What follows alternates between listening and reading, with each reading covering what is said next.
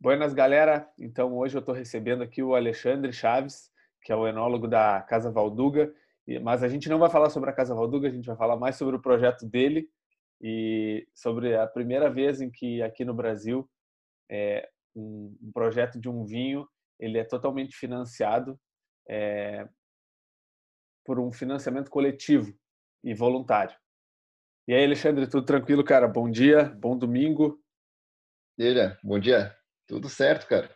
Tudo certo. Uma maravilha, uma alegria poder estar presente. É o primeiro podcast que eu gravo na vida. Já escutei muitos e sempre quis participar.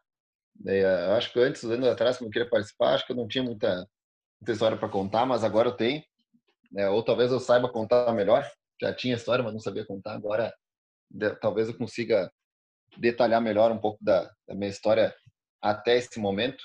Né? Não é muita história, talvez tenha gente com, com uma bagagem ainda muito maior, né? Mas tem alguma coisinha para compartilhar com a turma. Que legal, que legal. Prazer te receber e um prazer te conhecer também. Uma pessoa que inspira bastante e, ao longo do, desse episódio a gente vai conseguir mostrar isso para a galera.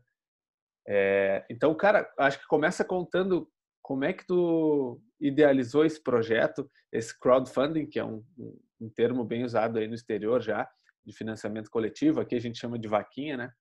Como é que começou essa ideia e, e como é que isso foi pro foi pro papel e depois saiu do papel e foi para a internet? Pois é, olha, a gente, eu e mais dois amigos, né, o Andrei e o Moses, nós vinificamos já há alguns anos juntos aí, alguns vinhos em casa.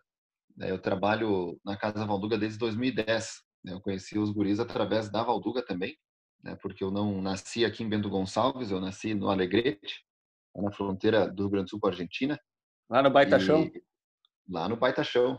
Né, alguns afirmam né, o centro do mundo, né? O mundo é se formou como uma, uma aglomerada de terra ao redor do Alegrete, né? então, lá, lá no Alegrete eu, eu cresci, né, me criei, minha família toda reside, inclusive, ainda.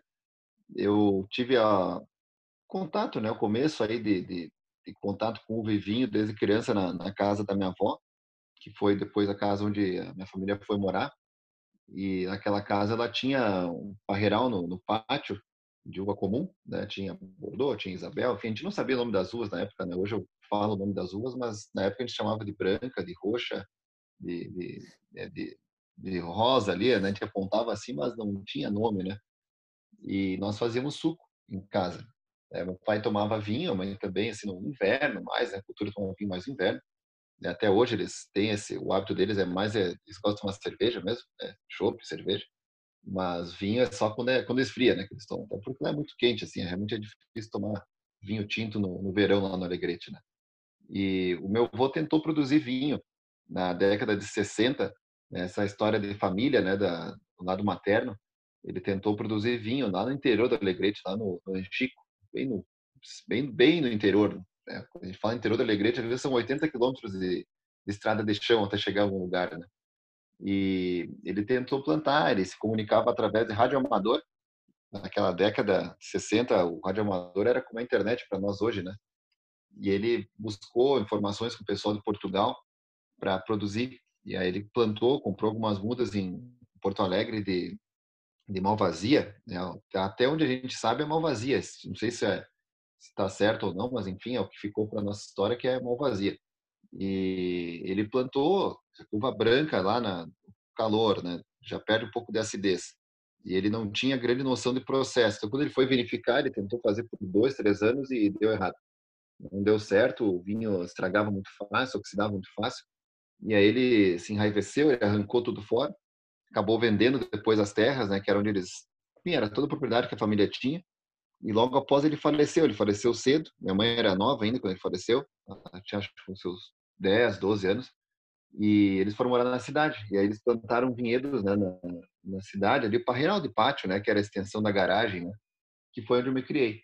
E depois, da, a partir aí da 2010, eu vim para Bento Gonçalves, vim fazer o vestibular de enologia eu passei, me mudei para cá e foi aqui que eu comecei a, a minha carreira, né, onde eu estou até hoje. Na outra semana eu fui trabalhar, comecei a trabalhar na Casa Valduga, eles me chamaram para para entrevista. Na quarta-feira eu deixei o currículo, na sexta fiz a, fiz a entrevista na quarta e na sexta fiz o teste. E no sábado já estava trabalhando e assim tô até hoje. Né? Tô nesse pique até agora, né? E lá eu aprendi, eu tive a, a oportunidade de trabalhar com, com, profissionais que são muito mais experientes do que eu, o seu João Valduga, que é um, um ícone na, na vitivinicultura brasileira. O seu João produz há um bom tempo e antes de ser produtor ainda, ele também foi pesquisador da Embrapa. Então é uma pessoa que tem um gabarito, assim, uma bagagem muito grande. E depois, junto com o Daniel da Lavalle, junto com o Luiz Posa, várias pessoas que são grandes profissionais, assim, que são extremamente apaixonados pelo que eles fazem. E eu fui aprendendo aos pouquinhos, né? A gente vem de uma outra cultura lá na campanha e na metade sul do estado, de certa forma. Quando a gente vem aqui para a Serra, é um, é um choque de cultura muito grande, né? Porque aqui é, é, outra pegada, assim, o ritmo é diferente, o pessoal aqui é muito acelerado, assim, é muito dinâmico no, no trabalho, né? Um nível de exigência bastante elevado. Né? Lá na campanha o pessoal é muito mais de boas, assim, né? Mais de de viver a vida, né? De, o pessoal para de trabalhar mais cedo, né? Vai tomar mate. E aqui não, aqui o pessoal é, é, é workaholic, né? usar um termo mais globalizado, né? E eu tenho tido essa, essa alegria de aprender muito com eles, ainda aprendo bastante, né? Sigo trabalhando lá. E nos últimos anos eu passei a trabalhar mais na parte do enoturismo, né? Com os cursos, enfim, com comunicação, com receber jornalistas e tudo mais. E aí acabei, acabei me afastando mais da produção. Então comecei a produzir mais em casa, de maneira experimental né, fazendo ali 30, 40 garrafas, 50 garrafas por ano. E a gente foi brincando, fazendo alguns vinhos. A gente fez vinho licoroso com Cabernet Franc, né, brincamos de fazer alguns vinhos né, rosés e tudo mais. E agora, em 2020, a gente comprou o Merlot, o Merlot da Casa Valduga, inclusive, de Encruzilhada do Sul, e vinificamos, né, usando nossos baldinhos de plástico ali, filtramos depois com, com filtro melita, com filtro de papel. E, e nisso aí o, o vinho ficou muito bom. A uva esse ano né? não, não deu dificuldade, a uva estava muito boa. E a partir dali a gente começou a pensar agora com, a, com essa parada da pandemia, que a gente poderia, de repente, por que não fazer mais? Né? Por que não dar um, um aspecto profissional? Por que né, não dar o próximo passo dessa parte de produção amadora, uma produção um pouquinho maior, né, de 40 garrafas, a gente vai pular para 2 mil garrafas agora em 2021. Caramba, e é, é um salto, salto né? assim é um salto, cara, é exponencial. É, eu me parei pensando esses dias, tomando mate, como estou tomando agora, né, e pensando assim, cara, em menos de 12 meses, né, em, em março de 2020, a gente estava desengaçando a uva com a mão, em casa, 60 quilos de uva, e fermentando em, em baldinho plástico, colocando chips de carvalho ali, e agora, em menos de 12 meses depois, sabe, mais ou menos 12 meses. Agora, em março de 2021, a gente vai, vou tirar minhas férias e nós vamos para a Encruzilhada do Sul. A gente vai alugar a estrutura da Bodega Kizar Novai, que são amigos pessoais nossos. A gente vai alugar um espacinho com eles, na verdade, não toda a estrutura, né? A gente vai ter a disponibilidade do maquinário, dos tanques e todo o sistema de refrigeração. E vamos comprar as uvas lá com eles e com alguns produtores ao redor. E vamos ter uma, um processo de 3.000, 3.200 quilos aproximadamente para manejar. E vamos importar três barris de carvalho direto da França, né, cara? Então, assim, eu acho que é um, é um salto de um ano, né, tu tá no baldinho plástico com chips, para um outro ano tu ter três barris de carvalho top, né? E o barril de carvalho que é da Cigamorro, que é uma, uma barrica top, uma das barricas mais utilizadas em vinhos de alta gama no mundo. Então é, é uma coisa que ainda eu acho que eu só vou, só vai cair a ficha mesmo quando eu ver o, a barrica chegar aqui, né, com a nossa, com o nosso nome na tampa, assim, cara, eu acho ainda acho inacreditável. Eu acho que só vou acreditar quando realmente eu ver a, a barrica descendo do container e depois quando a gente trasfegar o vinho para dentro da barrica, imaginar isso assim me, me, me emociona positivamente, né? não no sentido de sair chorando assim, mas cara, me, me emociona porque é, a gente fala e lê muito às vezes, né, sobre acreditar, né, sobre sonhar uma coisa, sobre colocar um objetivo, né, e ter cuidado porque aquilo que a gente sonha, a gente pede, pode né, se tornar realidade. Então a gente tem que escolher bem o que a gente quer. É verdade. E, e a gente teve a sorte aí, talvez, né, aliada à, à, ousadia, né, de fazer né, a iniciativa, né, a sorte de a, a ideia ser bem recebida, está sendo bem recebida. A campanha está em aberto e a gente já está com viabilidade já financeira para arcar com os custos iniciais de produção. Né? A gente não vai uh, ganhar muito dinheiro aí nesses primeiros anos, não é esse nosso objetivo, né? por isso a gente se mantém trabalhando. Né? Alguns, alguns amigos já estavam dando risada assim, pô, você tá ganhando uma grana aí, né? Você, cara, na real, investi tudo, né? E o que sobrar ainda vou reinvestir no outro ano. Então, na real, não vou ganhar muita coisa. Não ganhar nada mesmo. A gente não tem essa pretensão. A nossa nosso projeto ele é bem é bem enxuto. Né? A gente quer direcionar o orçamento que a gente vai uh, captar pelo financiamento coletivo na, na plataforma da Kikante. A gente quer direcionar todo o orçamento para o que é importante, né? ou seja, uva, barrica, qualidade do processo, garrafa boa, rolha boa, um bom rótulo depois, um rótulo bonito, uma boa embalagem e direcionar o orçamento para o que importa né? e não gastar com coisas secundárias que agreguem custo ao consumidor final. Né? A gente vai trabalhar o, o, público de uma maneira que ele deixa de ser um consumidor final, inclusive, né? Ele sai do final da cadeia para o começo, né? Ele se torna um apoiador e dessa maneira a gente acaba invertendo um pouquinho a lógica, né? O, o apoiador ele tem um papel que é preponderante, né? Ele é uma, uma, uma condição sem a qual não o projeto não pode acontecer. Né? Ele, então, ele se torna apoiadores. Ele se torna um realizador também, né? Exatamente. Ele se torna uma parte ativa do processo, né? Porque a, o consumidor final, em muitos casos, ele ele não é conhecido. Né? Tu produz, tu entrega para um intermediário que vai colocar para um lojista e quem pegar essa garrafa na prateleira e levar, tu não sabe quem é. Né? É alguém que comprou, né? então, meio que não te importa quem comprou, né? E a nossa proposta é trazer a, o consumidor para dentro do processo, né? não no sentido de dar opinião do que vai fazer, que isso não vai estar aberto a quem vai fazer, sou, sou eu, a, a, a, escolha é minha, se ficar bom, é mérito da natureza, se ficar ruim, a culpa é minha. É, mas o consumidor vai estar presente ativamente no sentido de, de ser né, um, um, agente causador. Né? Ele vai possibilitar que o projeto nasça, né? estão já possibilitando né, o nascimento do projeto, porque estão apostando no nosso sonho. É, a gente teve a coragem, né, a, a, audácia de abrir uma campanha, de abrir uma empresa já, né, e, e começar a vender um, um projeto de vinho, né, uma ideia de vinho, de algo que ainda não havia nem florescido, que estava em floração, no vinhedo que agora já floresceu, já ainda bem, né, então já agora é a esperar que a natureza nos brinde, né, com uma maturação muito boa, que é a expectativa para esse ano, falando de seca novamente 2021, e tendo uma uva boa, poder entregar e, e com certeza a gente vai conseguir superar a, a expectativa dos apoiadores e na qualidade que vim. A gente está bem seguro do que vai fazer e bastante ansioso para que o processo se desenvolva, para que o tempo faça o seu trabalho, porque aí não tem como queimar etapas, né? não tem como dar saltos, né? a natureza não dá saltos.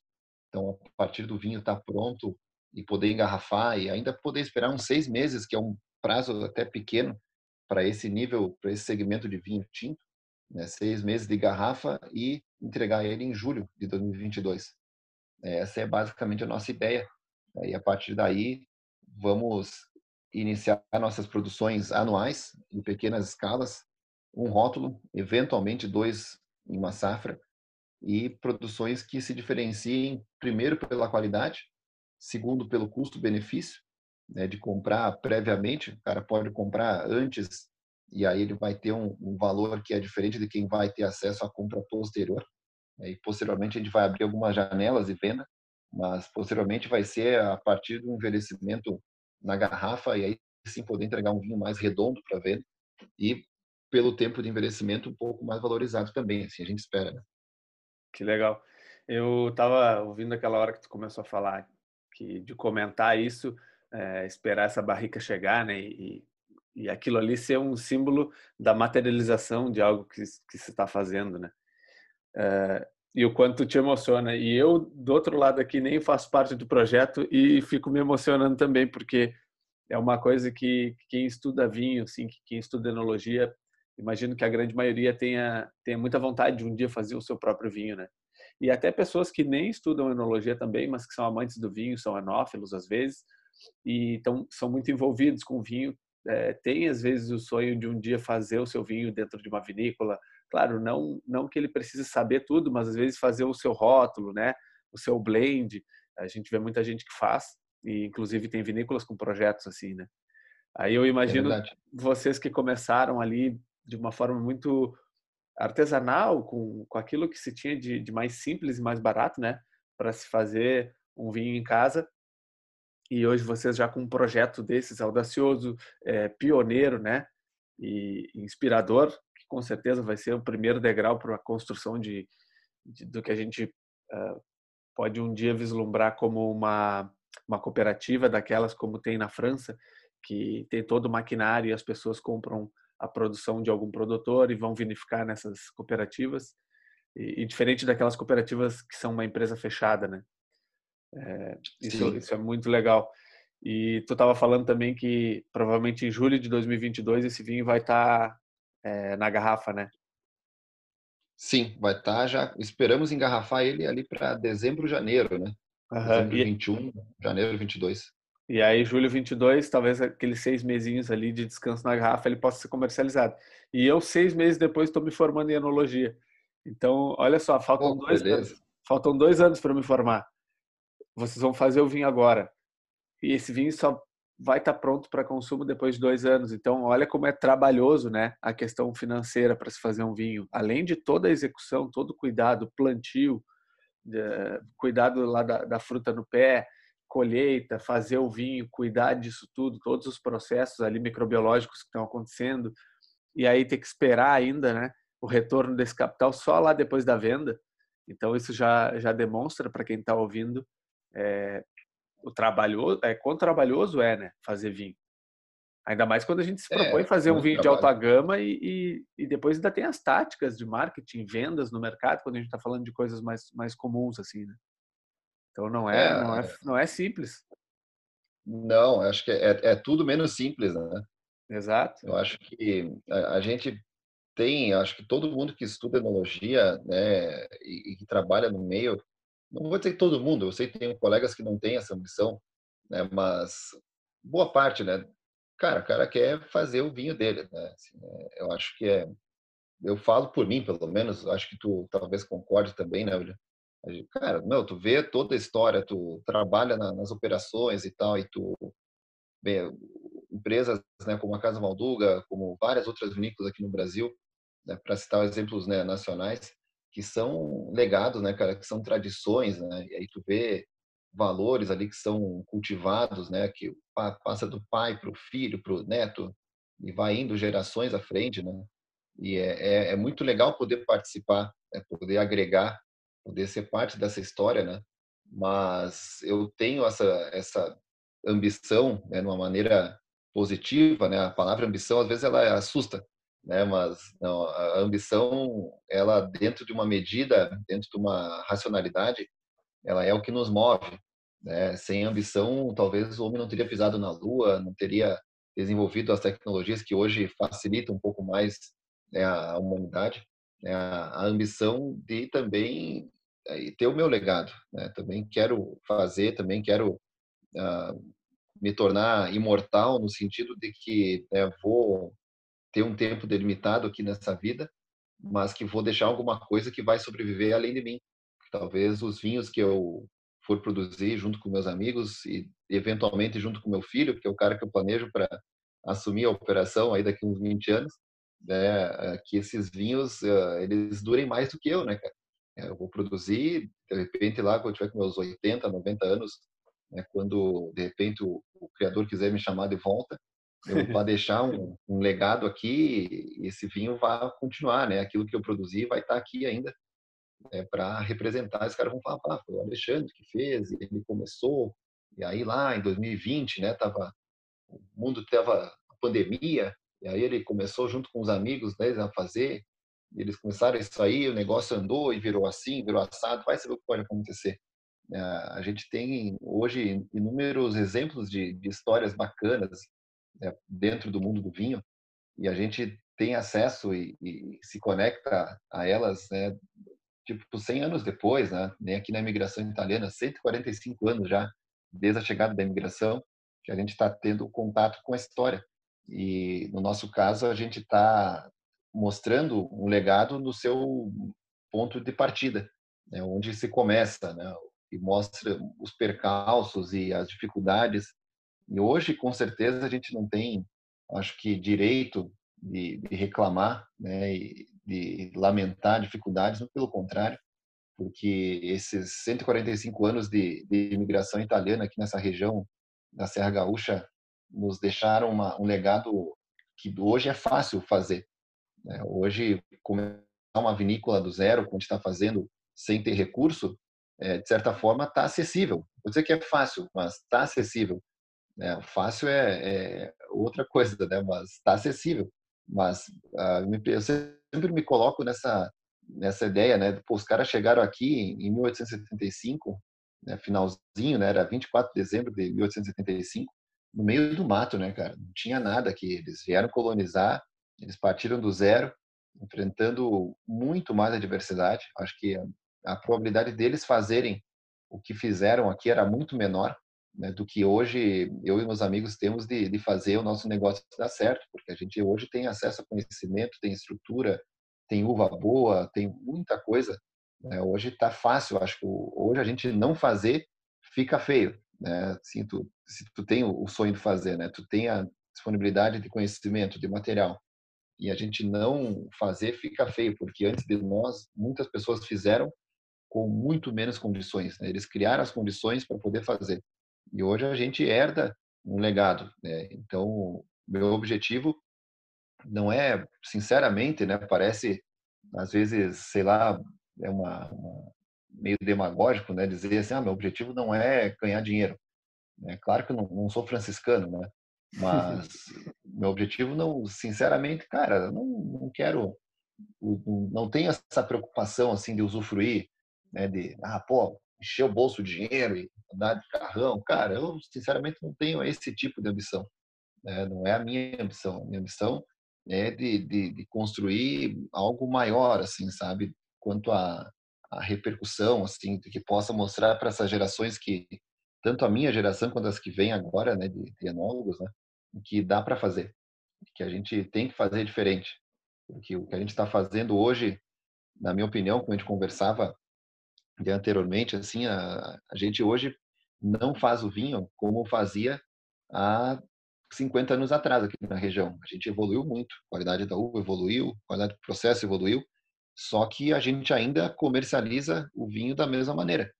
Ou seja, tem um monte de intermediários, um monte de custo, um monte de peso tributário que vai lá na frente deixar o produto muito pouco competitivo. E ainda assim fazendo frente a produtos importados, que já havia 50 anos atrás, que vão ser mais competitivos em qualidade e em preço, e vão ser previamente já aceitos pelo consumidor porque são importados. Né? Então, eu, meu desafio pessoal é esse, é, é, é, construir um legado que ele faça as pessoas verem, né? Essa geração ver assim, olha, é possível, a gente pode bater de frente, né? Só que bater de frente de uma maneira uh, pensada, né? Assumir riscos, mas uh, assumir riscos não no aspecto aleatório, né, sem noção, né, mas assumir riscos calculados, né, conhecer o terreno, saber, entender o mercado, entender o, o público, entender o consumidor, entender a, onde é que estão as brechas, onde é que estão as oportunidades, né, e se posicionar dentro dessas oportunidades, né, ver o que, que não está sendo feito, o que, que dá para a gente fazer e buscar fazer né, e jogar dentro dessas brechas ali. Né. É por aí que a gente tem pensado. Né. É isso aí. E Bom, vamos contar uma história pessoal, acho, né? Do nosso, nosso primeiro episódio do podcast. Na semana passada a gente combinou de gravar esse episódio, de entrevistar o Alexandre. E aí ficamos uma hora e meia conversando, né, Alexandre? Tchê, mas assim, ó, numa naturalidade, a gente, a gente ainda não se conhece pessoalmente, então eh, quando eu falei que tinha servido o exército, que tinha servido lá em Alegrete, ele falou, mas para aí, eu também sou do Alegrete e nós, nós somos do mesmo ano, que a gente não sabia que tinha a mesma idade também, então uh, os dois largaram tudo para fazer enologia, as coisas foram tomando muitas coincidências assim e nós muito, com muita naturalidade, ficando surpresos e tal, dando risada. Che, chegou no final da só uma hora e meia, não tinha gravado nada da conversa. che, que loucura. Mas foi legal, né? Foi legal. Mas, foi massa, cara. Foi muito bom. E aí, voltando, Alexandre, eu até lembrei aqui de uma coisa que, que, eu, que ficou na minha memória, uma das coisas que ficou na memória, daquilo que a gente conversou, foi daquele terroir que tu falou, porque eu, eu tenho esse, esse sonho, assim, de, além de fazer meu próprio vinho, mas de um dia descobrir um lugar, sabe aquele lugar especial? Porra, aqui determinada uva se expressa de uma forma muito peculiar, típica e, e de uma forma ímpar, assim, sabe? De uhum. forma excelente. Então, eu lembro quando tu falou daquele terroir que tu viu lá no Morro da Borrússia, né? Tem um Sim, solo é muito específico. E, e, eu fiquei com, muito com isso na memória, então eu não posso deixar de te perguntar e de te ouvir falar isso, porque foi uma coisa que, que ficou bem gravado aqui. Pois é, tia. É, ali no, quando eu morei, antes de vir para Bento Gonçalves, a minha família tinha se mudado para Tramandaí. É, em Tramandaí, em Bé. A gente residia em Bé e trabalhava em Tramandaí, que é na praia, né, no litoral aqui do Rio Grande do Sul. E na época, depois eu comecei a namorar com a minha, minha atual esposa, inclusive. E a gente andava, ia passear nos dias de folga, enfim, andava de moto, né? E Osório é pertinho, ali, uns 20, 30 quilômetros de, de Tramandaí. E a gente ia ali, eventualmente a gente foi algumas vezes no morro ali, esse morro da Borrússia, né? Para quem é aqui do estado, assim, quem vai para o litoral ali pela pela Freeway, pela 290, você passa, contorna o morro, né, pelo lado, né? E, cara, eu sempre, desde criança, passava por ali, quando ia pra praia, e depois, quando fui morar, eu subi o morro, né, e andava de moto ali, é uma região bem rural, tem chácaras, tem uns sítiozinhos ali, assim, e ali eu escutei, assim, conhecendo o pessoal ali do litoral, enfim, que, e, e, vi, de fato, né, que no morro se encontram conchas, né, essas conchas que a gente vê pela praia, encontra lá no morro também. Né? Então, há milhões de anos atrás, né, sem precisar uma data, mas há muito tempo, o oceano ele ia até o morro, né? Depois tem toda essa evolução uh, geológica, o mar foi, o volume da água foi diminuindo, e ali no morro da, da Borrússia tu tem esses resíduos de, de conchas, né, que vão aos poucos se mineralizando no solo, se dissolvendo, e aquele solo ali, eu não falo isso com aspecto agronômico, né, no sentido de não ter analisado, não peguei ainda o solo para analisar e confirmar, mas eu suponho, né, a partir dessa observação, né, da presença das conchas, que aquele solo ali ele tem uma, uma composição uh, mineral muito diferente aqui do Rio Grande do Sul, né, pela presença do calcário, né, se não me engano é o calcário, né, que libera da, das conchas, né, e a partir dali esse solo pode ser além da brisa litorânea, né, da altitude que tem naquele ambiente, que é um, um morro pequeno, não é tão grande, eu acho que ali tem esse, isso para mim, assim, cara, é um achismo, né? Mas eu acho que ali é um lugar para se especular, cultivar algumas variedades viníferas e ver como é que elas se comportam. Né? Tenho muita curiosidade de produzir ali. Né? E é vou, em algum momento, vou ter que ver isso aí, ter que achar algum produtor, algum alguém que tenha primeiro né, uma área de terra ali e pedir licença para plantar umas mudas e ver o que é que dá. Eu tenho que fazer isso. Até o fim da vida eu tenho que fazer isso. eu tenho essas, essas, esses devaneios também, essas loucuras. É, e o que, que eu ia te falar? tem, tem, muito, tem muitos lugares ainda para serem descobertos, né, cara? O, o lado bom do, do Brasil e do Rio Grande do Sul ainda ser um bebê no mundo do vinho é porque a gente ainda tem muito que descobrir, muito que inventar, é, ainda vai ter gente que vai inventar novos cultivares, né? Vai fazer cruzamentos aí, daqui a pouco vai cruzar uma, sei lá, uma grenache com uma primitivo, por exemplo. Ou, Sim. Ou daqui a pouco uma branca com uma tinta e vai ter uma tinta mais encorpada, como foi o caso que aconteceu naturalmente entre Sauvignon Blanc e Cabernet Franc, né? Que veio uma Sim. Cabernet Sauvignon. Então, eh, cara, tem um mundão ainda a ser descoberto. E a gente até conversou na, na, na semana passada, né? eu estava te falando, eu estava analisando um de uns dados da Embrapa e a região de Canguçu, ela tem uma, um potencial enorme. Hoje a, as oliveiras lá estão ganhando o cenário, né? Mas uhum. acho que tem espaço lá também para fazer uns testes com videiras. Tem um, um, solo bem diferente lá, um clima muito bom. É, tem bastante declividade, né? Então a gente não se preocuparia tanto com com solos mais encharcados, que aí seria o caso aqui em Pelotas, que Pelotas é muito plano, chove muito, é muito úmido, e daqui a pouco não seria tão interessante por aqui, apesar de que no entorno aqui, alguns distritos ao redor de Pelotas, a gente já tem um pouco mais de declividade, um solo um pouco menos encharcado também, dá para se fazer alguns testes. é, são coisas interessantes aí que a gente vai descobrir. Uh, é, Canguçu, William, localiza para nós ali, fica quantos quilômetros de, de Pelotas? Eu acho que fica uns 60 e poucos, menos de 70 quilômetros. É, é, muito próximo. Em direção para o centro do estado, né? Isso, em direção como se fosse para Encruzilhada. No caso de Pelotas para Encruzilhada, a gente acaba passando ali por Canguçu. Então, certo. É até meio próximo, não é muito longe. E um lugar que eu até te falei, né? Pouca gente fala nisso, mas Erval é um lugar que também chama atenção. Você vai em direção ao Uruguai lá, né? É, tem, pô, Pedras Altas, cara. Eu conheço uma família que planta uvas lá, a família Hofmeister, da Paula, do, do Marcelo, e tchê, a qualidade das uvas deles é um absurdo, é muito boa. Foi um dos primeiros lugares que eu fiquei assim, pô, provei um Cabernet Sauvignon deles, e, e que nem foi vinificado para um, ser um vinho de alta gama, foi vinificado para ser um vinho mais, mais de entrada, mais comum, mas a gente percebe uhum. a qualidade de maturação da fruta no vinho, sabe? É, é o gosto de uva boa, né? É, o, o gosto de uva boa, exatamente. Então, Pinheiro Machado também, tem muita região legal aí, cara, para se descobrir. E dentro dessas regiões, óbvio, tem microterroirs, vai ter um, um lugarzinho muito específico lá onde formou uma, uma determinada ondulação, onde o vento pega menos ou pega mais, ou o sol aquece mais, sei lá. Ou que tem um solo específico, né?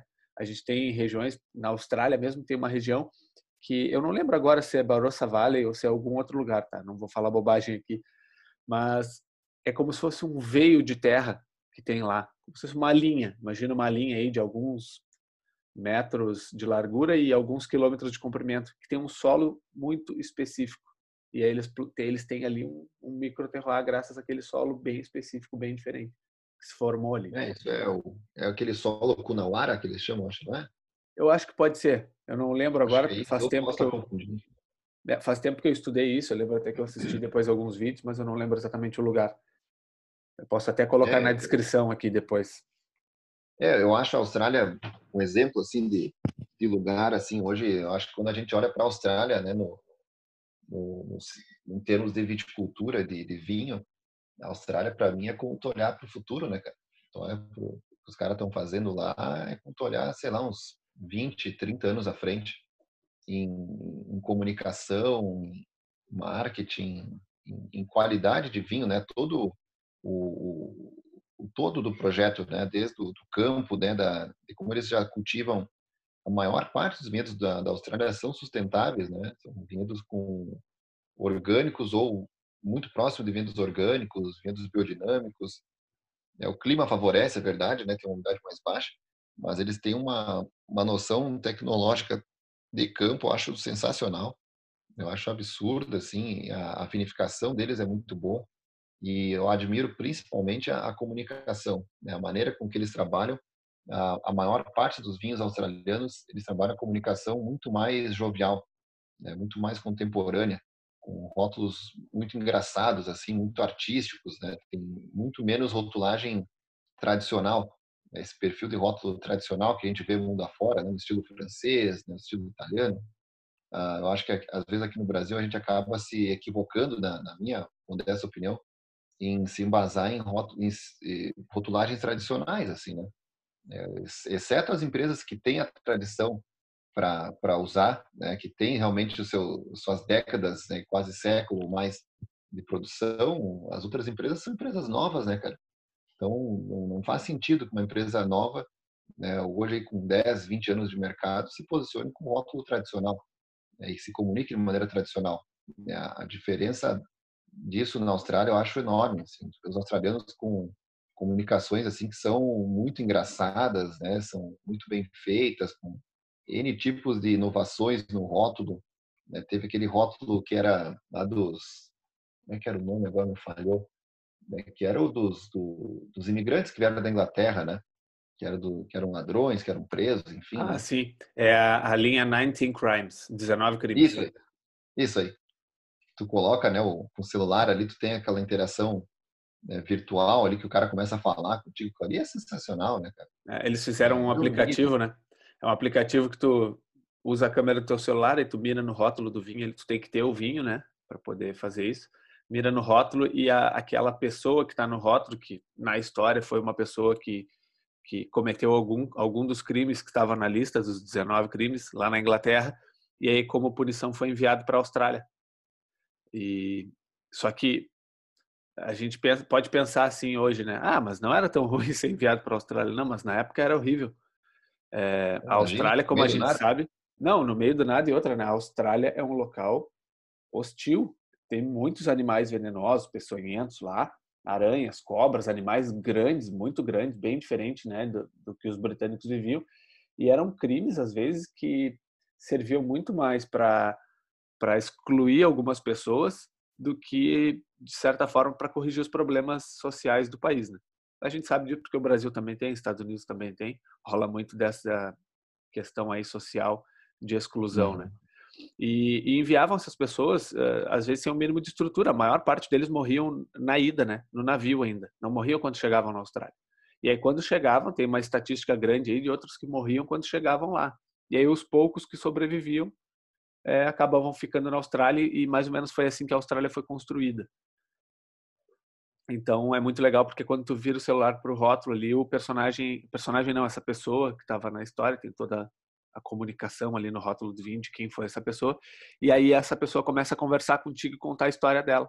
Ah, eu passei por isso e aquilo, cometi tal crime, não sei o quê. Mas eram crimes muito, alguns eram ah, coisas bobas até a gente pode se dizer hoje, e na época eram tidos como crime, né?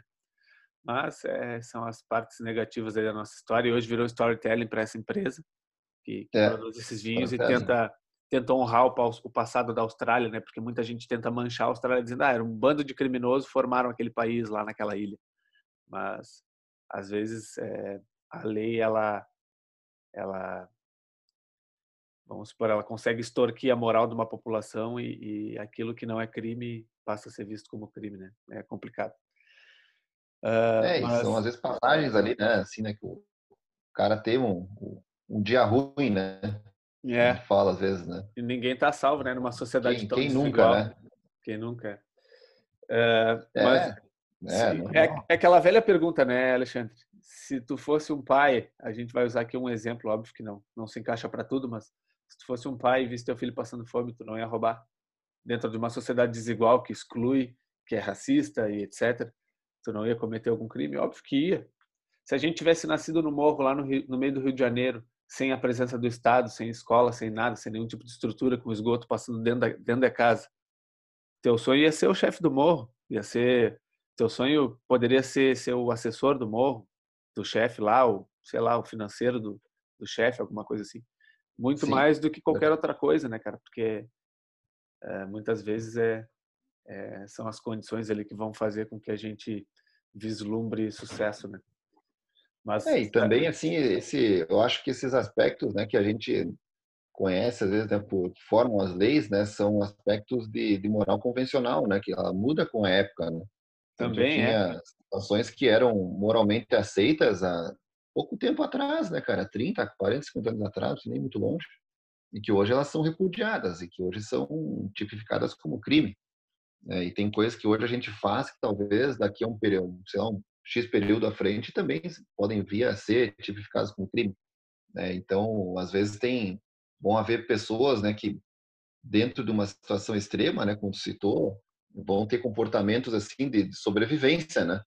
É, quando a gente fala uh, e puxando o gancho, né, para essa, essa ideia do empreendedorismo, né? É, o empreendedorismo, como hoje é vendido, né, na, na, na minha vivência, no que eu cresci vendo, né, lá, lá no Alegrete, eu nasci em família de grandes condições, uma família que trabalhadora, assim, que tra... meu pai trabalha até hoje, enfim, e no meio todo que eu convivi, assim, cara, empreendedorismo, na verdade, é, é, é sobrevivência, né?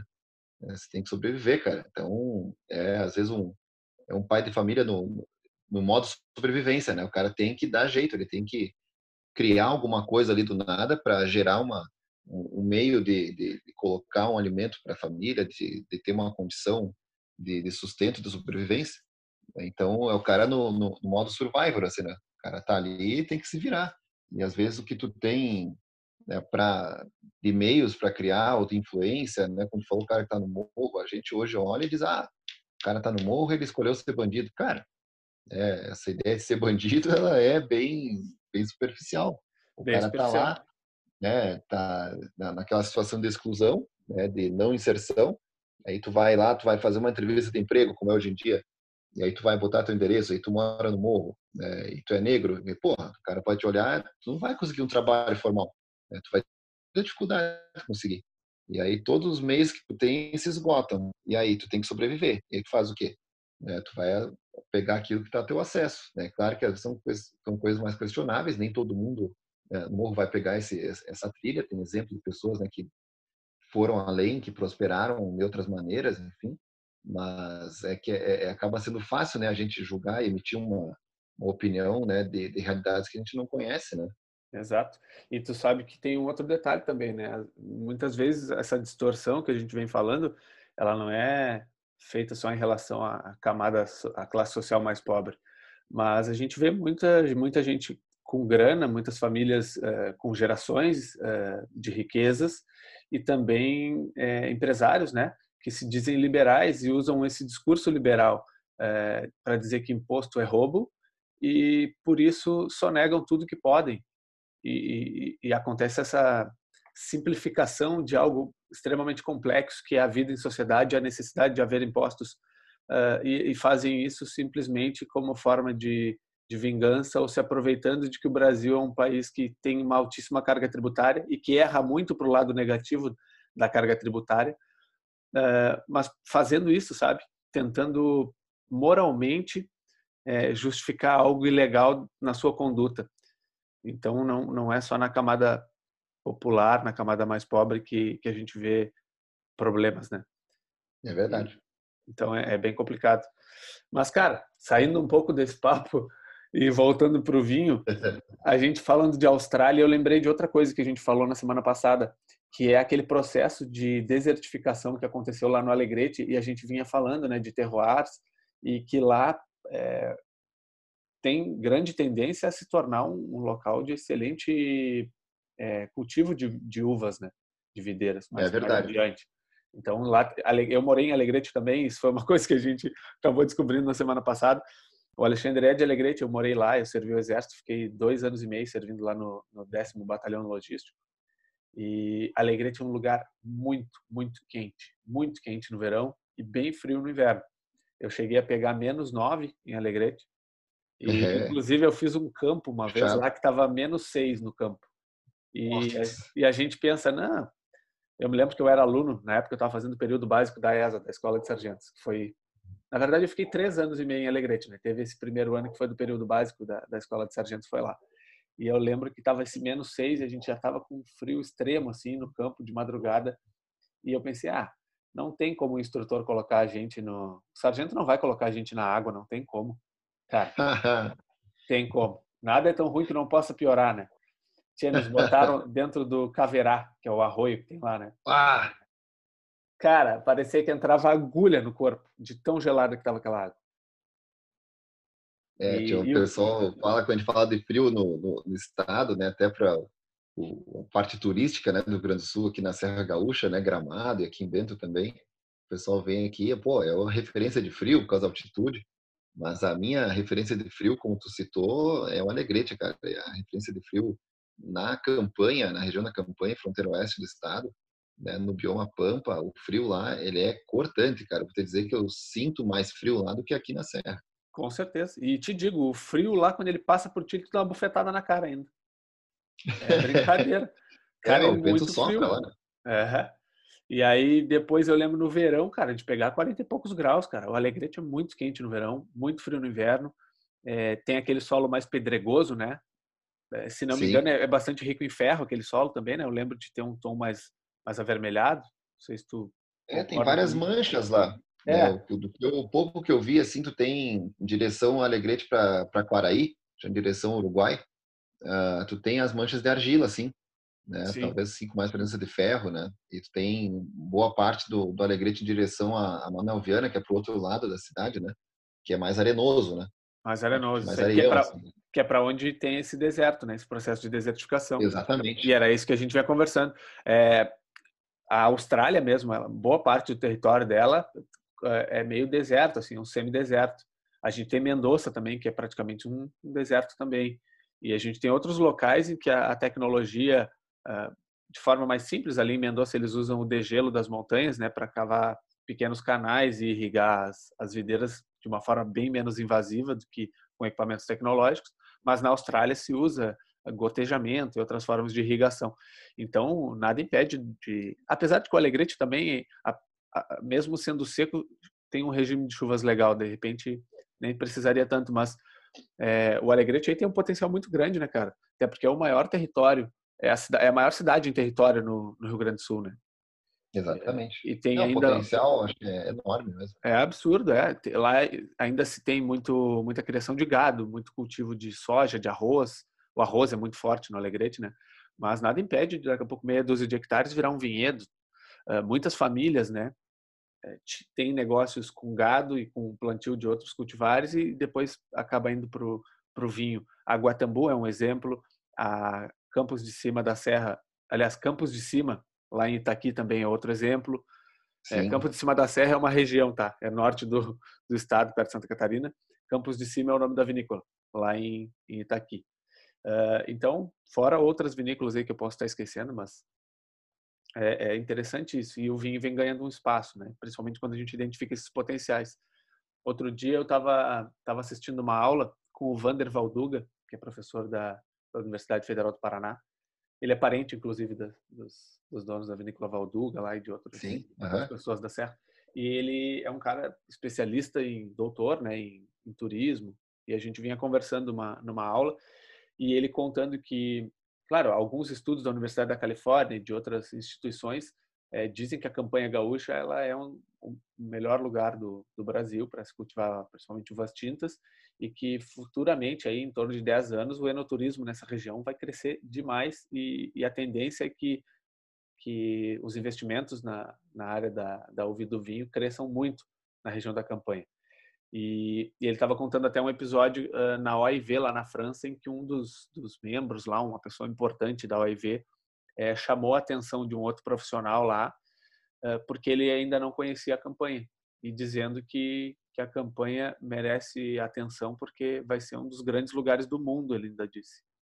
E aí isso me é, causou um, terra, um, certo né, choque, né? É.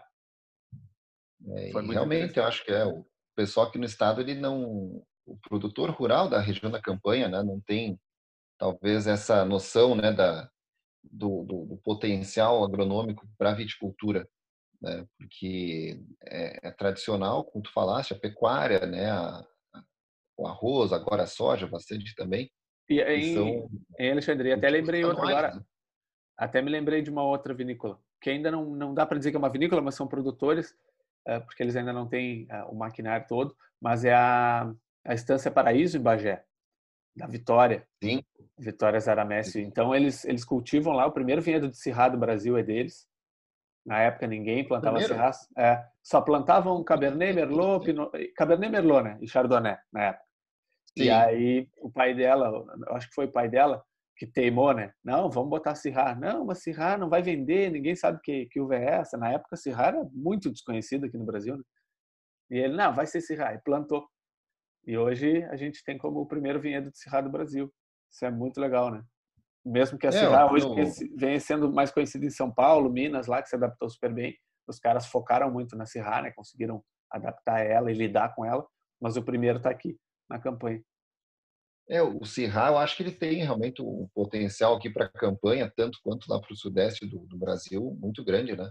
Lá no sudeste já bem consolidado, assim, já em fase de consolidação, mas com exemplos muito bons. Eu acho que aqui na campanha, é o nome campanha, né, tem a mesma raiz etimológica de champanhe, né, que é campo largo, né, vasta, vasta extensão de terra, né, a campanha, né. E ver quanto que tem de, de área, né, quem circula, né, passando, viajando pela, pela, pela região da campanha, cara, é muito chão, é muito chão, assim, é muito campo, muita área, né, é uma região muito pouco habitada, né? A parte urbana da, das cidades é muito pequena, não são cidades grandes. O campo é enorme, cara. Tem muito campo, assim. Um produtor pequeno, hoje na região da campanha, é um cara que tem mil hectares. É, mil hectares é terra pra caramba, cara. Pô, mil hectares é da maiores vinícolas no Brasil, talvez não cheguem a ter mil hectares de vinho plantado. E aí tu pega o que nem o pessoal na Guatambu, é como maneira experimental ali, cultivar um, um, pequeno lote de 50 hectares. Cara, 50 hectares é, é muita uva. É muita, é muita coisa. Então o pessoal plantou, ah, vamos plantar uma, um pouquinho de uva para ver como é que vai. 50 hectares, assim, tipo, é, é muita coisa, cara. É, e a gente tem hoje a, a, região da campanha, com certeza, com o potencial já mais uh, aflorando, assim, mais forte, né? Além da encruzilhada do sul, né, já mudando né, o polo de produção da Serra Gaúcha. Ainda hoje, a, a industrialização da uva está concentrada aqui na Serra, então, muita uva vem da encruzilhada para cá, né? praticamente toda a uva vem da encruzilhada do sul para cá, e da região da campanha também é trazida para cá. Né? E há, exceto essas vinícolas, além de outras né, que tu citou também, que industrializam, que são locais nas cidades da campanha. Mas esse é, o, acho que, um dos os próximos desafios que a gente tem na, na, nossa geração, né? que é, além de explorar novas regiões aqui do Rio Grande do Sul, né? falando da nossa realidade gaúcha, né? além das realidades que tem para Minas Gerais, para Espírito Santo, para o Nordeste, para o Centro-Oeste brasileiro, como a viticultura, mas não viajando tanto, né, aqui dentro do nosso espectro né, do Rio Grande do Sul, ele tem muitas áreas ainda por explorar, por cultivar, para ter qualidade de uva e também, além da qualidade da uva, qualidade de processo. Né, conseguir ter uma boa industrialização da uva, conseguir receber bem, conseguir uh, processar bem, ter bom controle de temperatura, né, boa vinificação para conseguir apresentar vinhos com qualidade consistente ano após ano e conseguir ter bons vinhos quando os anos não são tão favoráveis e grandes vinhos com as safras boas. Eu acho que a gente tem muito potencial para hoje tornar né, o Rio Grande do Sul né, o maior produtor. Já é, é isso é, é, é chovendo molhado, né? É o maior produtor né, de uvas do Brasil, tem mais de 85% da, da área de uva plantada no Brasil está no Rio Grande do Sul. Só que acho que tem ainda o potencial para se vislumbrar algo maior, né? Eu, quando eu falo para as pessoas, a pessoa acha que é, que é megalomania, né, que é bairrismo, mas eu afirmo assim, cara, a Encruzilhada do Sul é uma das melhores regiões de viticultura da América Latina. E o pessoal fica meio assim, meio cético, né? Assim, pá, o cara tá puxando a brasa pro lado dele. Uhum. Mas, sinceramente, né, eu acho, tanto quanto a campanha, e eu pessoalmente, apesar de ser né, alegretense e, e, e, sempre tive essa, essa ideia de puxar assim, olha, um Alegrete aqui é melhor, na campanha é um grande lugar. Ainda em Cruzada do Sul me encanta ainda mais pela diversidade do, da, da, formação geológica do solo. É um solo derivado de granito, né, tem manchas de calcário também, tem extração de calcário naquela região. É um solo muito rico, muito mineral, e a altitude daquela região, que é uma região de serra, Serra do Sudeste, né, com noite fria, né, ela tem essa amplitude térmica um pouco maior que a campanha, é o que me agrada muito, assim, a, o perfil do, da uva e do vinho da, da, da, região do, da Serra do Sudeste do estado, além de encruzilhada, né, Pinheiro Machado e já indo para em direção a Pedras Altas, que tu citou também, eu acho que é uma região muito equilibrada, assim, né, tu tem o calor, a umidade baixa, tu tem bastante horas de sol, e a noite fria. Né? Eu acho que ela resfria bem mais do que na região da campanha, em função da altitude, e dissipa mais o calor. É uma região que tem um, um, um leque de opções muito maior assim em, em variedades de uva em relação à Serra Gaúcha, que se restringe para as variedades de maturação precoce e intermediária, né, em função da umidade, e para a região da campanha, que na, na, minha opinião ela se não, não se restringe no caso, mas ela fica mais interessante para as uvas de maturação tardia, né, as uvas precoces e na, na, região da campanha, as uvas brancas, elas sofrem um pouco mais né, com a perda de acidez. Mas Sim. em Cruzada do Sul tem o, o, leque amplo né, para as precoces, para a base de espumante, tanto quanto as intermediárias e tardias para vinho tranquilo também. Né? E isso que tu falou é muito legal, porque a gente vai vendo o, que as coisas elas vão começar a, a evoluir nesse sentido, como similar ao que aconteceu com, com os outros países que já estão há mais tempo no mundo do vinho, mas por exemplo, a gente tinha antes eh, essa coisa de plantar Cabernet Merlot, porque o que vende é Cabernet Merlot, e agora a gente já está discutindo onde que essas uvas vão dar melhor, né? E aí a gente já consegue entender que está se formando uh, uma, uma, certa, de, com uma certa naturalidade, uh, onde vão estar tá os terroirs de espumantes, de vinhos brancos, os terroirs de vinhos tintos com uvas tardias. A gente está começando a enxergar o que, que vai ser champanhe, o que, que vai ser borgonha e o que, que vai ser bordeaux, basicamente. É verdade. Né? É verdade. E, e é necessário que isso aconteça, porque a gente tem que parar de, de entrar numa competição e cada um uh, começar a se achar melhor e, e potencializar o seu, o seu enoturismo de acordo com a sua potencialidade climática, de solo, de produção e etc. Então, é, isso me, me motiva até. Uh, eu gosto muito também, uh, saindo um pouco do Rio Grande do Sul, mas eu gosto muito dos vinhos de Santa Catarina também, os vinhos de altitude lá da região de São Joaquim. E é verdade. Tem duas vinícolas, tem duas vinícolas que eu não, não conheço todas ainda, tá? Se eu, não, se eu não citar alguma é porque eu não conheço realmente, mas eu gosto muito da Suzin e da Leone de Veneze. São vinhos que eu, que eu tenho provado ultimamente, assim que eu trabalho na minha loja aqui. E, cara, gosto muito. A Suzin faz um Malbec que eu coloco a cego, porque aqui em Pelotas tem muita gente que, que gosta de vinho argentino. O vinho argentino é muito forte aqui, principalmente esse vinho barricado, mais porradão, mais intenso.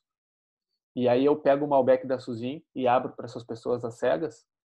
Os caras tiram um chapéu assim e elogiam demais. E aí eu digo, cara, isso aqui é feito em Santa Catarina, Malbec, e os caras se apavoram.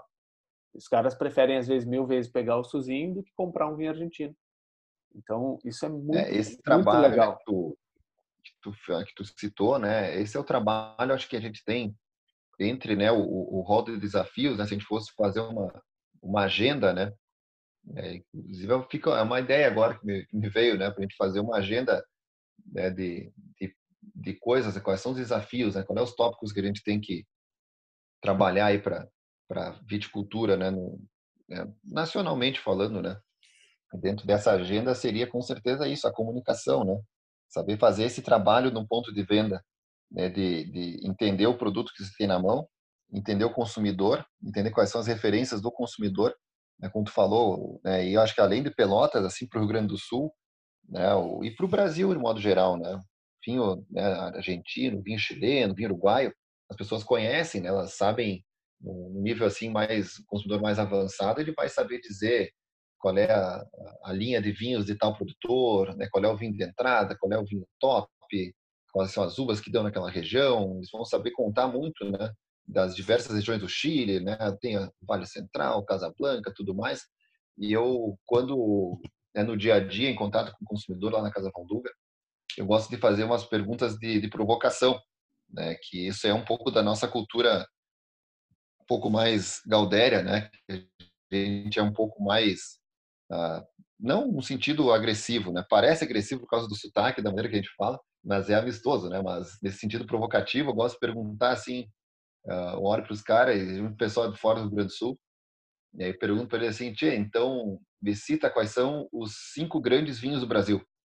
E, e geralmente a resposta que eu obtenho é silêncio. É, os caras ficam em silêncio. Eu olho os caras assim, bate, tu não sabe qual é os melhores vinhos do teu país, tu tem que ter vergonha, tu deveria saber, tu é brasileiro. Né? E aí o pessoal fica um pouco acuado, assim, mas depois eles entendem qual é a, qual é a, a, a intenção, né? Que é, é instigar, é. né, cara? Assim, pô, tem grandes vinhos do teu país e tu não conhece, cara. Tu sabe descrever os negócios de outros lugares, tu não sabe do teu. Tem que conhecer o teu quintal. Não, e tá na hora da gente... também assim, não. Tá na hora da gente começar a elencar isso, né? A gente precisa chegar num consenso primeiro, porque tem muita gente aí que, que às vezes não entende nada de vinho e tá dando ponto, é, ou entende, mas dá ponto com com uma, uma metodologia mais própria do que consensual, né? A gente tem várias literaturas, várias escolas. Não sei se o método de pontos seria a melhor coisa, mas é, é o mais conhecido, é o que as pessoas mais acreditam hoje, então que o consumidor mais acredita, né? Então a gente vê isso nas vendas. Então seria necessário a gente entrar num consenso de como pontuar pessoas que têm esse consenso muito próximo, ou daqui a pouco a gente precisa de alguma liderança, meio estilo Robert Parker, James Suckling, que consiga puxar isso e começar a dar referência do terroir brasileiro, dos vinhos brasileiros. Ainda falta um pouco disso para o consumidor, eu, eu, percebo. Tem muitos, muitos é, concursos aí no Brasil, e esses concursos, alguns deles simplesmente distribuem medalhas, né? Com uma metodologia que às vezes não é muito divulgada para o consumidor. Então, a gente isso faz parte do caminho, acho que faz parte do processo. Eh, isso é necessário e é positivo hoje, eh, mas eu acho que a gente vai eh, evoluir para um momento como esse que eu te falei, de algumas pessoas que vão conseguir se diferenciar um pouco em relação ao consumidor e conseguir pontuar vinhos e serem uma referência nessa pontuação de vinhos, e algum consenso que a gente pode acabar chegando para ter os vinhos referência do Brasil. Isso vai ser muito legal. É, sabe que é, essa essa ideia né, de, de, de, dar esse peitaço né, nas pessoas, assim, né, é, ela surge e depois eu fazendo isso no dia a dia, aí eu começo a, comecei a refletir, né, depois pensar, tá, e aí, né, tu deu peitaço nos caras, e aí? É, só que que eu concluí que eu falava, assim, né, tipo, também não é justo tu, tu intimar o cara assim, dizer, tá, e aí, qual é os grandes do Brasil? É, se a gente não foi capaz de comunicar, né? Então, o cara não Também. tem o acesso à informação. Né? Como é que ele vai saber citar os grandes vinhos do Brasil né? se ele não, não foi atingido pela comunicação desses vinhos? Né? Então, também é, é uma, é uma via dupla, né? Tanto o consumidor, às vezes, não, não busca, né? porque tem preconceito, porque está... Primeiramente, ele é atingido pelo marketing de outros países, né, e pelo preconceito, às vezes pelo status, né, de dizer estou tomando vinho argentino, estou tomando vinho chileno, né, o pessoal né, se sente, né, a questão de status no Brasil tomar um vinho importado, né, cara, e o cara enche a, enche a boca para falar, estou tomando vinho importado, né, é. parece que é depreciativo dizer que está tomando vinho brasileiro, né, é. só que esse é um, é um ponto, né, outro ponto é que a gente talvez ainda né, seja falho na comunicação, é, talvez não, nós somos, né, o setor, de modo geral, ainda não se comunica bem com todo o consumidor. Né? Tem aquele consumidor que ele já é motivado, que ele já é já tem uma boa informação e ele se, se vira bem, né? ele se ele é mais autônomo já. Mas tem consumidores novos entrando. E esse ano foi um ano que entrou muito consumidor, um ano de, de virada para o mercado. E esse consumidor ele precisa ser formado, né? Ele tem que ser educado, tem que ser uh, receber conteúdo. Né? E talvez ele receba conteúdo né, de pessoas que não conhecem vinho brasileiro e que vão formar um consumidor com desconhecimento. Né? Então a gente tem que conseguir evoluir isso da comunicação, né? Isso que tu falou de, de servir um Malbec a cegas, por exemplo, isso é uma coisa muito massa. Né? É. Poder colocar isso, né? Entender que a referência do cara é um Malbec argentino e para todo o mercado, né? Quando se fala Malbec é Mendoza e, e colocar um Malbec de outra região, né? e colocar cegas, né? E instigar né, esse, é, essa busca do consumidor, né, de, de, que o nome da uva não define o vinho, é uma coisa que eu gosto sempre de, de falar no, no, dia a dia, nos cursos, assim, gente, o nome da uva não define o vinho. E outra, é, e outra coisa também, né, Alexandre? O nome da uva não define vinho e o nome da uva não define corpo e estrutura também. As pessoas Exatamente. acham que Taná sempre vai ser uma porrada e Pinot Noir sempre é. vai ser leve. E essas coisas oscilam. É possível fazer um Taná mais leve com Pinot Noir e um Pinot Noir um pouco mais encorpado. Então, Uh, óbvio, cada um dentro das suas características, né? Não vou aqui eu reinventar o vinho, mas é, aconteceu uma vez comigo isso e foi a forma como eu aprendi. Dois anos atrás, mais ou menos, eu nem conhecia muito vinho ainda, estava começando meus meus estudos e eu tava fui num, num, fui jantar com minha namorada num restaurante e a gente tomou um, um corte, foi Cabernet Merlot da Routier da Ricarrer, o é, Salamanca do Jaral, é isso? Sim, é, né? sim, muito bom. E aí, cara, cara, gostamos muito do vinho. E aí nós estávamos com um casal de amigos e esse meu amigo depois ele falou assim, cara, vamos tomar um taná. E aí a gente olhou lá na, na carta de vinhos, tinha um taná uruguaio e a, da bodega Cerro Chapéu, aquele Icerne, eu acho que é, não sei como é que se pronuncia exatamente, mas é com Y, Icerne. E a gente pensou, tá, vamos nesse taná aqui, deve ser mais porrada tal. E a gente pegou e o vinho era muito leve. Muito leve. E isso até me frustrou um pouco. Pô, eu queria um vinho porrada, eu fui para o Taná, fui para o Uruguai e era um vinho muito mais leve. É, então, nem sempre se define. E às vezes a gente precisa conhecer o produtor, precisa conhecer o estilo de vinho.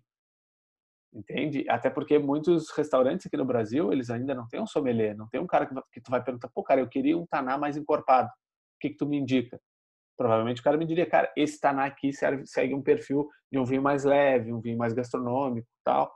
Então não é esse que eu te indico, te digo esse outro taná aqui que é mais encorpado. Então ainda faz falta tudo isso, né? Até no restaurante Nossa. ainda falta, ainda falta primeiro o cliente valorizar o restaurante que tem um sommelier e os restaurantes valorizarem o vinho e, e o fato de ter um sommelier na casa. São, ainda não aconteceu aqui em Pelotas um restaurante pedir um treinamento porque de fato quer ter um sommelier na casa.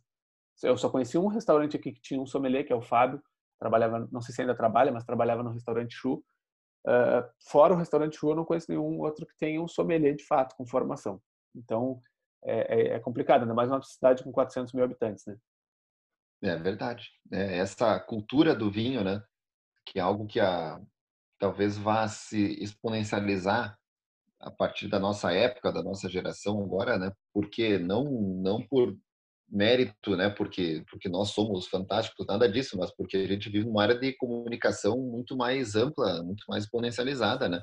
Então hoje vai ter essa amplificação de interesse do consumidor, né? Que se expandiu esse nesse ano, né? Durante esse 2020 com a pandemia, o pessoal teve tempo para estando em casa buscar estudar, buscar ler a respeito, ver vídeos, enfim, conhecer influenciadores que falem sobre vinho. As pessoas queriam conhecer, queriam uh, perder a, entre aspas, a ignorância do vinho, né? Porque uh, acaba que a gente sabe, né, que tem essa essa noção né, ao redor do vinho, essa aura, né, de que você tem que estudar o vinho e conhecer as suas nuances e a sua história e o terroir e tudo mais.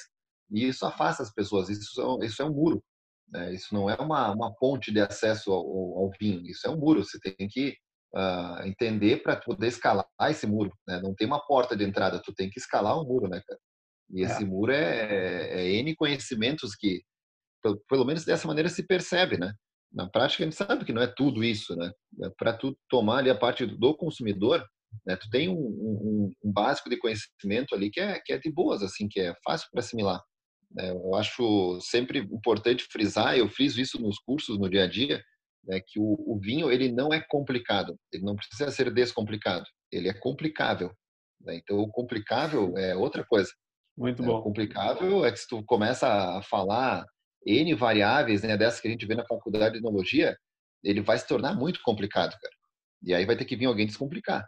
Agora, ele é complicável, porque se tu começar a falar demais, tu mata o cara. Né? Mas se tu, né, tendo né, a formação, tendo o conhecimento, né, cabe a nós, né, como profissionais, nos capacitarmos a, a, a entender primeiro, a formar o, o, nosso embasamento.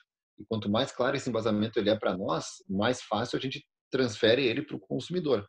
E aí sim, a gente abre né, a porta para o consumidor entrar no vinho, né? E não joga uma, uma corda para ele escalar, escalar um, um, muro de 5 metros para pular para dentro do, do, conhecimento do vinho. Né? Então, transformar o, o, assunto do vinho né, dentro daquilo que é necessário o consumidor entender. Né? Eu acho que tem muita coisa que é passada para o consumidor que ele não precisa, cara. Né? Não, não, não tem que lidar com toda essa informação, porque aí isso afasta. Né? O, por exemplo, avaliação, degustação técnica. Eu não acho que o consumidor ele tem que fazer uma degustação técnica, cara porque é, é horrível para quem não é técnico ou não tem o interesse técnico fazer uma avaliação no estilo de concurso. Quando tu tá ali na tua casa para tomar teu vinho no churrasco, né, no domingo, como a gente está hoje, que é o dia do churrasco, o Dia Internacional do Churrasco, né, no Rio Grande do Sul, né, todo domingo, né? E aí, cara, tu vai tomar o teu vinho em casa e aí tu tem teu teu amigo, né, o enochato, né, como a gente fala, né? E aí o cara vai querer fazer uma degustação de vinho lá na mesa do churrasco e aí tá lá tu, tal, alguém, né, que gosta de tomar vinho, que tem o apreço de tomar vinho, né, mas que ele não quer, cara, o cara não quer ficar uma ficha de avaliação, né, o cara não quer somar ponto, avaliar limpidez, turbidez, todas a intensidade, né? Cara, o cara quer ver se o vinho é bom, tomar o vinho e ter prazer naquele momento, porque aquele domingo ele reservou para ter fazer o churrasco dele, para tomar o vinho que ele gosta com carne e segunda-feira ele vai trabalhar. Tá? Então ele não quer tipo virar um, um, Robert Parker ali naquele momento no, no, churrasco, né, cara? E aí se tu começa a fazer isso, né, tu, o cara começa a ficar entediado aí, pá, gira a taça, isso parece muita pompa, né? Então a avaliação que o, que o consumidor tem que fazer, na minha opinião, é a avaliação simples, cara. É, olhou pro vinho na taça ali, né, pô, tá límpido, beleza, não tá turvo, show de bola. Né? Qual é o nome da cor? Não importa, cara. É cor de vinho, tá? Não importa o nome da cor. Né? Sentiu, coloca o nariz na taça, inspira. Cuida para não tomar o vinho pelo nariz. Né? Sentiu o aroma ali. Tá, o aroma tá agradável? Beleza. Tem algum aroma desagradável? Não tem. Então, beleza. Tá? Se não tem aroma de defeito, é, é isso que a gente quer saber. Né? Não tem mofo, não tá vinagrado, show. Então, não tá nada estranho no aroma. Não precisa ficar descrevendo a roda de aromas. Né? Exato, Pô, isso é para quem quer estudar, né? É, isso é para quem quer estudar, para a carreira de sommelier, né? Para a carreira de um cara que quer ser jurado de concurso, maravilha. Mas ali como consumidor, meu, cheiro de vinho, beleza, né? Ok, tá com cheiro de vinho, Né? Não precisa nem chamar de aroma, quer chamar de cheiro, beleza. Tá? E depois o paladar ali, ó, dá um primeiro gole, limpa o paladar, experimenta no segundo, e aí chegou-se à conclusão: o vinho é bom, né? o vinho me agrada, né? o vinho ah, é meio áspero e tal. Beleza, pronto, acabou a degustação. É, Encerrou-se a degustação, inicia-se o consumo. E, é, aí eu... faz, e aí que pode fazer falta esse cara que é uma referência, que eu te falei. Que o cara, ou por, um, por pontuação, ou por algum, sei lá, alguma categoria que ele cria, ele classifica alguns vinhos. E aí esse cara que quer simplesmente ter um, um churrasco legal com os amigos dele, ele já vai direto naquela referência. Exatamente. E não é e não é o caso de tipo do cara pegar e ficar dizendo ah esse aqui é o melhor vinho e ponto. Não, é o cara ficar colocando classificações ali e mostrando os melhores vinhos, uma, uma inúmera uh, gama de vinhos brasileiros para que o cara consiga variar também, né? Ah, hoje eu vou provar esse Malbec da Suzin, que foi o que eu citei. Amanhã ele vai provar lá o, o Cabernet Sauvignon Milesime da Aurora. Depois ele vai provar o Vila Lobos da, da Valduga. E assim vai. É, exatamente. Poder diferenciar um, né? às vezes vinhos da mesma uva, né? A gente vê vinhos mais leves, mais encorpados, né? acho que é legal ter essa referência, né? Vai ter o consumidor que vai ser mais analítico, né? O perfil né, de pessoa mais analítica que ele vai querer fazer a avaliação dele, que ele vai duvidar das avaliações, né? Do, do, do cara, do influenciador, bem como tu vai ter o perfil do, do, consumidor que ele é mais prático, cara, que ele não quer ele fazer a avaliação, né? ele quer ter acesso né, a uma informação clara, né, concisa, e o cara te diz, olha, esse vinho aqui ele é mais assim, o outro é mais assado pronto. Né? Vai ter público para ambos, né? E eu acho que essa é a dificuldade do, do, vinho atualmente no Brasil, que é o que a gente vai conseguir fazer né, com o apoio da, da, das ferramentas de comunicação que a gente tem, né, de, de abrir o assunto, né, de, de, deixar de ser um assunto elitizado no Brasil, porque de certa forma ainda é. Né, é fica restrito a, a, nichos de, de, elite, né? E aí quem quer entrar, quem tem um, um interesse, tem uma curiosidade assim, de tomar vinho, e aí tem aquela imagem da, das pessoas pomposas, né, com girando taça e, e cheirando vinho e descrevendo aqueles aromas, aquelas coisas muito espetaculares de aroma. O cara que vê isso aí, ele olha, ele pensa assim, cara, não, eu não vou entrar nisso aí. Isso é muita frescura. O cara se afasta, né? É, mas... não precisa ser dessa maneira.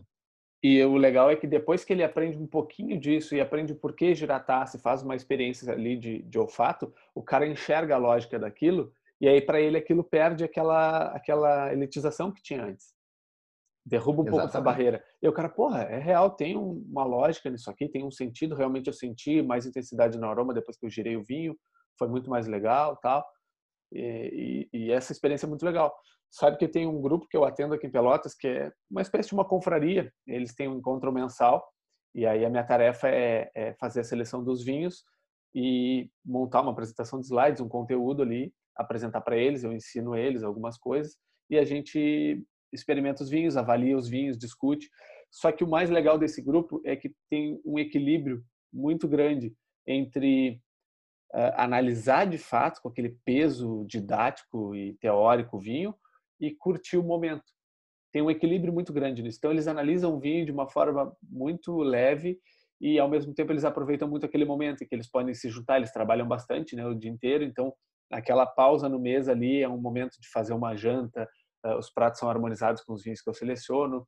Uma das integrantes, ela faz, ela é dentista de, de profissão assim e faz gastronomia aqui como como uma paixão assim, então ela ela cozinha, faz todos os pratos e aí eu levo os vinhos, tem toda essa parte. Eles têm um projetor na sala, então rola uma apresentação de slides, uma coisa bem bem formal assim, mesmo de aula. Só que é muito legal, cara, muito legal mesmo. E aí, direto, eu coloco vinhos às cegas e eu procuro misturar algum, alguns vinhos que para mim são referência no Brasil com alguns vinhos que são referência em outros países. E, e, legal também é que eles têm um poder aquisitivo em que eu consigo colocar esses vinhos, porque geralmente o vinho tem o obstáculo do preço, né? Uh, e quando tu tem um é grupo verdade. que consegue dividir esses custos e a experiência se torna muito mais rica, porque ao invés de tu pagar, sei lá, 100, 200 reais numa garrafa, tu paga 200 reais numa janta onde tu toma seis vinhos e aí tu experimentou seis vinhos diferentes, tu aumentou o teu leque de conhecimento. E isso é mais interessante. Então eu sempre recomendo às pessoas que montem grupos de pessoas que têm mais ou menos o mesmo objetivo, que pode ser estudar muito ou estudar no meio termo, como é o caso desse grupo. E aí eu coloco esses vinhos, né? E, E foi muito legal um dia que eu coloquei um, o Aurora Milesime Cabernet Sauvignon 2017, essa última safra que está no mercado, é, entre uns vinhos argentinos com o mesmo perfil de fruta madura e bastante madeira. E o pessoal gostou mais do Aurora. E aí, quando eu tirei de dentro da roupinha lá que eu coloco nas garrafas, eu falei, cara, vocês gostaram? O vinho que vocês mais gostaram é um Aurora. E aí os caras, sério, deixa eu ver, pegaram a garrafa e olhavam e olhavam a garrafa. Ai, e foi muito legal. Porque tinha um Catena Zapata junto na seleção. Ah, que, era, que era muito bom, baita vinho também. Mas é, é uma marca tão forte e eles gostaram mais do Aurora e eu pude mostrar para eles que, pô, sabe, olhem para o Brasil, cara. Eu sei que, que o Brasil ainda está atrasado nesse, nessa linha assim de, de vinho, eh, a gente tem que admitir isso, mas, cara, está crescendo muito nos últimos anos. O Brasil está conseguindo adequar, está conseguindo entender melhor seus terroirs, suas uvas, seus métodos de vinificação e está surgindo muita coisa. Tem, pô, tem demais, né, cara? É, é, muito legal poder fazer isso, né? E essa, acho que essa é a nossa missão, né, William? É a gente uh, entender, né, nos preparar, né, nos, nos embasar bastante, né, ter né, a, o conhecimento técnico, né, o conhecimento científico ali na parte da enologia. Né? Claro que o personagem de sommelier não vai, às vezes, querer se aprofundar tanto, mas, enfim, né, aí vai, é o que vai diferenciar os profissionais, né, o quão bem aprofundados eles estão no, no, no assunto deles, né, e estando dominando o assunto, aí a gente pode comunicar e pode esclarecer, né? e pode não tornar complicado o assunto, né? porque de fato ele não é complicado, né? não pode ser complicado. Né? E aí vai conseguir o que? Não perder o foco. Né? Qual é o foco na, na, hora que a gente quer tomar vinho? O foco é o prazer, né, cara? Né? Se a gente colocar regras, cara, as regras matam o prazer. Né? Tu não vai ter o prazer da, do consumo do vinho ali, da, da alegria do vinho, de descobrir um vinho novo, né? De descobrir que aquele vinho que tu degustou às cegas, é, ele é um vinho que tu não esperava. Isso é divertido, é prazeroso, né? Então, conseguir elevar né, o, a, a percepção né, de, de, de experiência prazerosa, né, agregando conhecimento, né? Eu acho que esse caminho aí é, é bem bacana de se seguir. Eu acho que é por aí que a gente tem que buscar ganhar o consumidor, né? Para que ele possa ganhar né, como, como né, vantagem o, o conhecimento, né, ganhar o embasamento, ganhar a segurança de falar sobre vinho né, e perder o medo, né, perder a, a, os mitos. Né. E cabe a nós muitas vezes entregar o conhecimento, né, ensinar, ou também entregar já é, o resultado, que é, ah, vai, se tu gosta desse tipo de vinho, vai nesse produtor, tal vinho, vai seguir esse estilo que tu mais gosta. E eu vejo uma coisa que está que tá acontecendo bastante, assim, uh, o perfil de consumo, né? a gente aqui no, no, Rio Grande do Sul, principalmente, o churrasco tá para nós como o champanhe tá lá para os franceses, ou o vinho tá para os franceses de uma forma geral, né? É verdade. Então, lá eles escolhem o vinho e aí depois eles escolhem o prato. Aqui a gente escolhe o churrasco e depois a gente escolhe o vinho. Isso nos leva uh, impreterivelmente para o consumo do vinho mais intenso, mais barricado, mais tânico, porque vai seguir o perfil da nossa alimentação que é baseada na carne. Por isso uh, que eu atribuo muito do consumo desse, desse estilo de vinho aqui. Só que uma coisa que vem crescendo muito aqui no Rio Grande do Sul, no Brasil inteiro, e que já é muito forte na, na Europa aí, é o pessoal que é vegetariano ou que é vegano. E aí a gente começa a ter uma demanda um pouco maior por vinhos mais leves, que harmonizam melhor com vegetais, com queijos mais cremosos, né? E aí a gente começa a ter um pouco mais dessa variação e que o vinho mais barricado, mais porrada, mais intenso, ele já não se encaixa muito numa, numa relação de harmonização com esses pratos vegetarianos. E a gente já tem a figura do rosé entrando muito forte no verão, com pratos mais leves. É, o próprio vinho branco cresceu bastante. O espumante, que sempre teve em alta, mas às vezes as pessoas preferem o, o vinho do que o espumante, por uma questão ali de, uh, de, de como cai no estômago, né, por causa do gás carbônico. Então, Sim. é legal que a gente está tendo essa, essa diversidade um pouquinho maior, né? É, é, é, acho que o, o, o, vinho, né, quando a gente pensa o primeira imagem né, do vinho, né, qual é o emoji do vinho? É a taça, a taça de vinho tinto. É. Então parece que os outros vinhos são secundários ou inferiores, né? Inclusive Mas, a, tá na hora vinhos, dos caras, tá na hora dos caras fazerem o emoji do vinho branco e do vinho rosé também. Pois é, né? É o que eu acho, porque aí a, a, noção das pessoas é que qualquer outro vinho, além do tinto, ele é secundário, né? Que o tinto é o principal. E aí tu tem vinhos para momentos, para ocasiões, né? harmonizar ou com, com, pratos distintos ou momentos distintos, né? Tu vai tomar um vinho na praia, tu não vai tomar um vinho tinto paulado, assim, um vinho forte, tu vai tomar um espumante, tu vai tomar um vinho branco mais fresco, né? Agora tu tá em casa, tu vai fazer um jantar, tu vai fazer um momento especial ali, tu vai tomar um vinho mais especial, um vinho mais, mais robusto, mais complexo, né? Mas, pô, tu vai sentar no sofá, tu vai assistir uma, o teu filme, uma série que tu gosta, tu vai assistir um jogo do teu time. Meu, tu não vai pegar um vinho mais uh, complexo, tu vai pegar um vinho simples, até um vinho mais baratinho do dia a dia, né? Pode ser um rosé, pode ser um espumante, para tomar de boas ali, né? Aquele vinho que vai harmonizar com pipoca, por exemplo. Né? Tu tem o vinho da, da alta gastronomia e tu tem o vinho do, da vida real, né, cara? É o vinho que vai harmonizar com cachorro quente, que vai harmonizar com um hambúrguer, que vai harmonizar com bife, com arroz com ovo, enfim, coisas simples, que é aquilo que a gente come no dia a dia. Né? Às vezes a, as dicas de harmonização que a gente vê né, nas fichas técnicas, nas revistas, elas acabam também criando essa, essa ideia da, de pompa, que são muitas vezes citações de pratos de alta gastronomia, de, tipo pratos Masterchef, né? Só que, é. não, não é Masterchef não é vida real.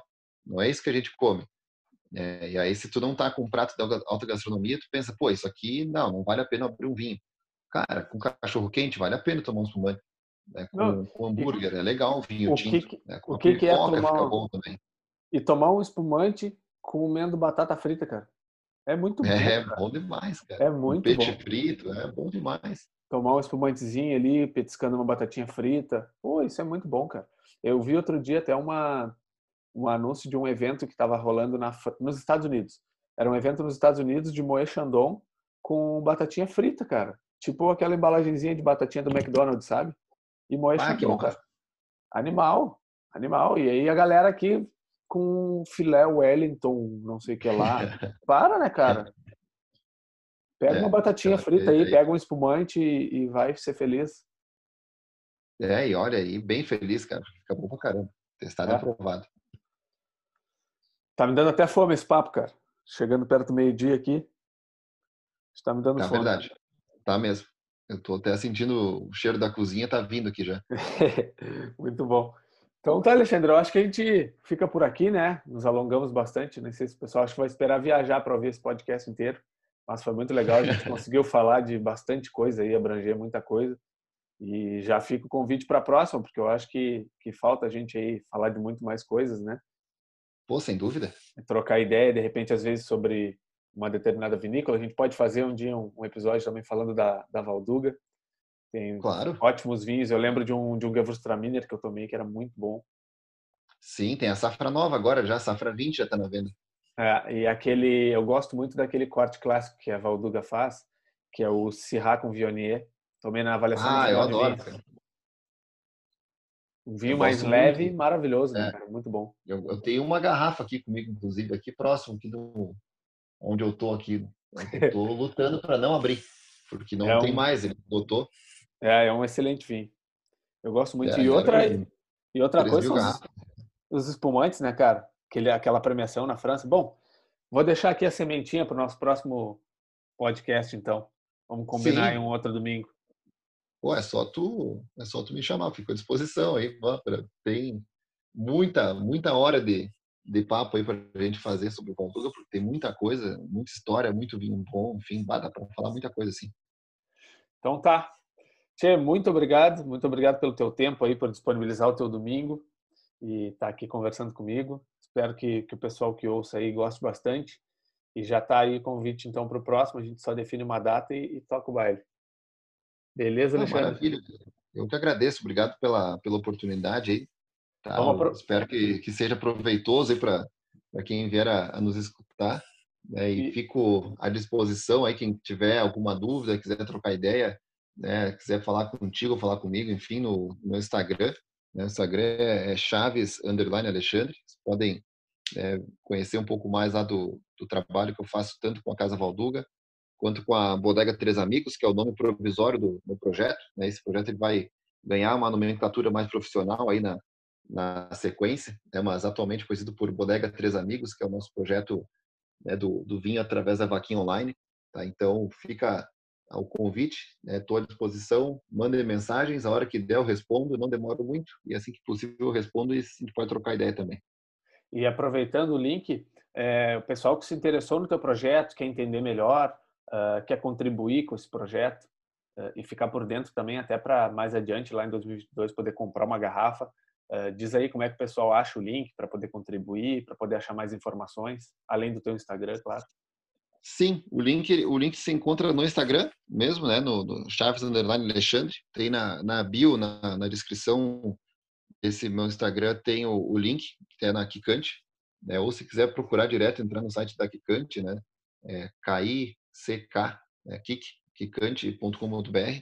Lá procura por Bodega Três Amigos. Lá você vai encontrar o link da campanha, que tem ainda mais 40 dias, vai até o começo de janeiro a validade da campanha, você pode comprar né, uma garrafa, ou três, ou seis, né, e aí comprando você apoia o projeto, participa, né, e aí se cadastra no sentido de poder receber. Né, se compra uma garrafa, você vai ganhar uma garrafa, né, não é uma doação. Né, você não vai dar o dinheiro para a gente fazer o vinho e vender depois para ti, não, você está comprando né, o vinho que você vai receber.